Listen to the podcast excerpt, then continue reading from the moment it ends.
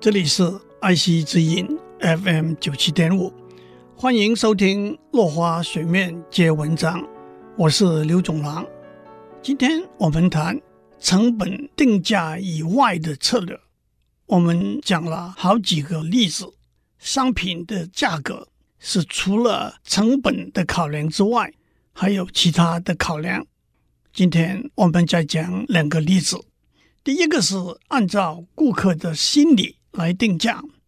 上面讲了许多定定价钱的方法，主要还是由卖方按照成本、目的或者策略来定定价格。对顾客的心理琢磨不多，虽然在任何一个定定价格的方法背后，都隐藏着顾客是否有需要、愿望、经济能力和冲动去接受那个定价的考量，而这些又会受到产品本身的通路、分配、促销这些因素的影响。不过，仍然有些例子是纯粹从价钱的数字。来打动顾客的心。第一个例子很常见，比如一件衣服的定价是五百九十九元，听起来就比六百元便宜。回家向老婆报账的时候，还可以含糊地说才五百多元。第二个例子是商店里所有商品都是单一价格，或只有两到三个价格，例如台湾的十元商店。日本的百元商店，首先就塑造出这是一个有许多价钱低廉商品的地方的形象。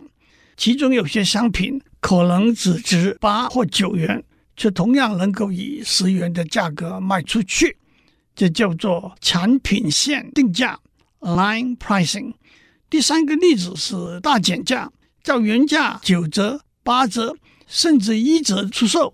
至于原价到底是怎么算的，往往也说不清楚。某一个百货公司大老板曾经说过，一年三百六十五天，差不多有两百六十天都在想办法找出一个大减价的理由。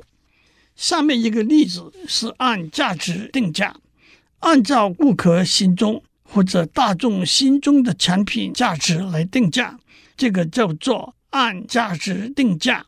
Value-based pricing，采纳价值定价策略的主要因素是可以获取较大的利润。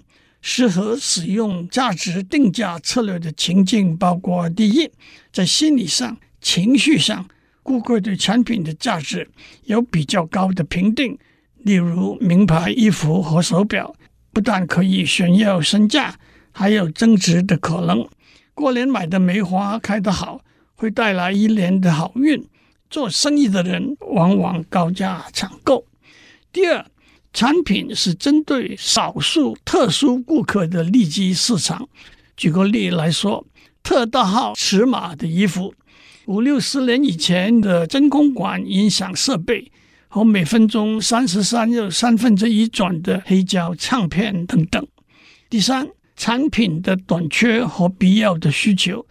例如，机场和车站的食物定价通常比较高，连矿泉水也常常是比较贵的进口品牌。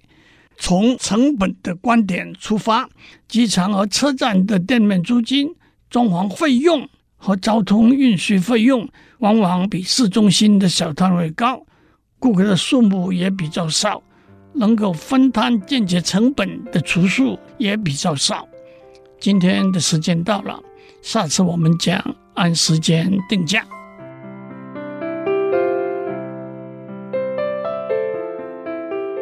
以上内容由台达电子文教基金会赞助播出。